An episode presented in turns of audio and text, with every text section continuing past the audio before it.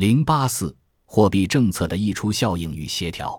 提要：目前，不同国家处于经济周期的不同阶段，宏观经济政策分化严重，导致溢出效应及传递过程十分复杂。应对溢出效应，不仅依靠货币政策，更重要的是需要采取包括其他政策在内的一揽子政策措施。中国对全球的溢出效应逐渐增大，主要是正向效应。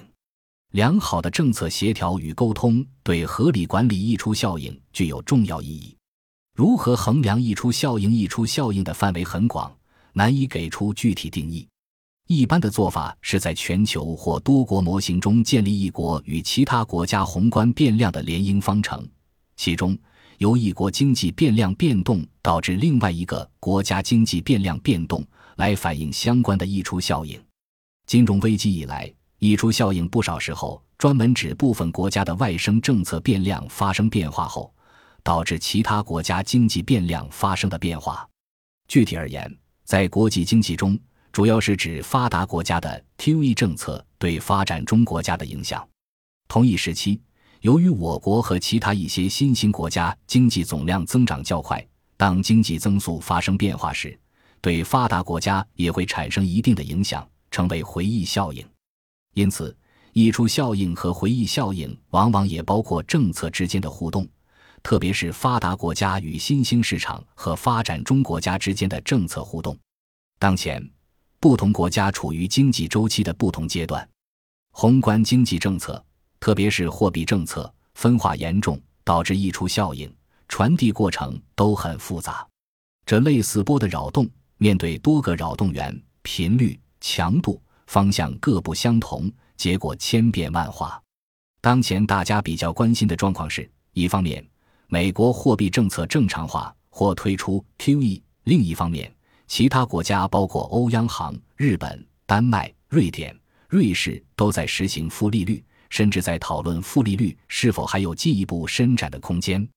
IMF 最近几年一直在关注溢出效应，也发表了不少研究报告，对溢出效应的前因后果做了比较系统的分析。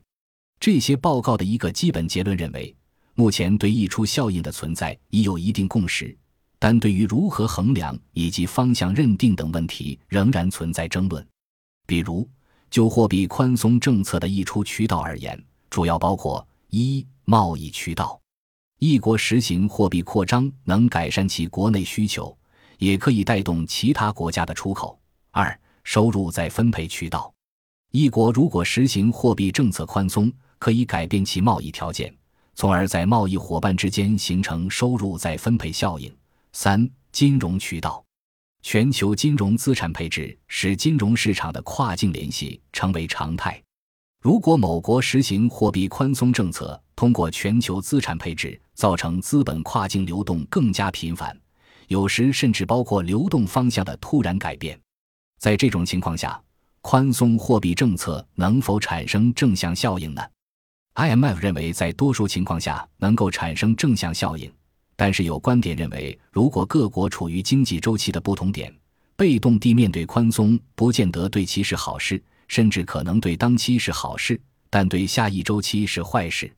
对每一个渠道能否产生正向作用，是当期的正向作用还是下一期的正向作用？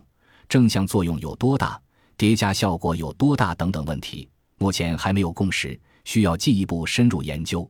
构建更广泛的政策框架应对溢出效应。对于 QE 最初的看法是，既然会产生溢出负效果，就不应该实施宽松政策。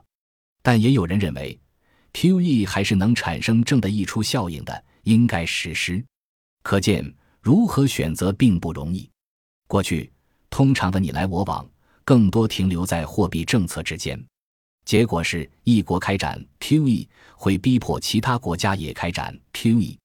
从全球经济角度来讲，如果某一方采取了宽松的货币政策，其他国家应该如何应对？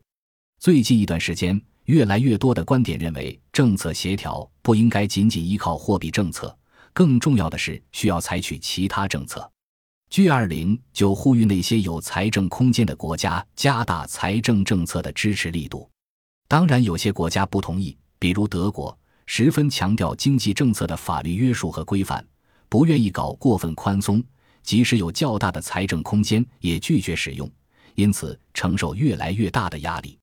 不同的国家应该在更广泛的政策框架范围内寻求答案，但是如何寻求答案？采取何种政策？是采取财政政策，还是寻求宏观审慎管理政策？不同的国家可能不一样，到现在也没有很好的经验可以推广。但至少有一点可以强调，那就是需要把沟通和协调的眼光放得更宽更广。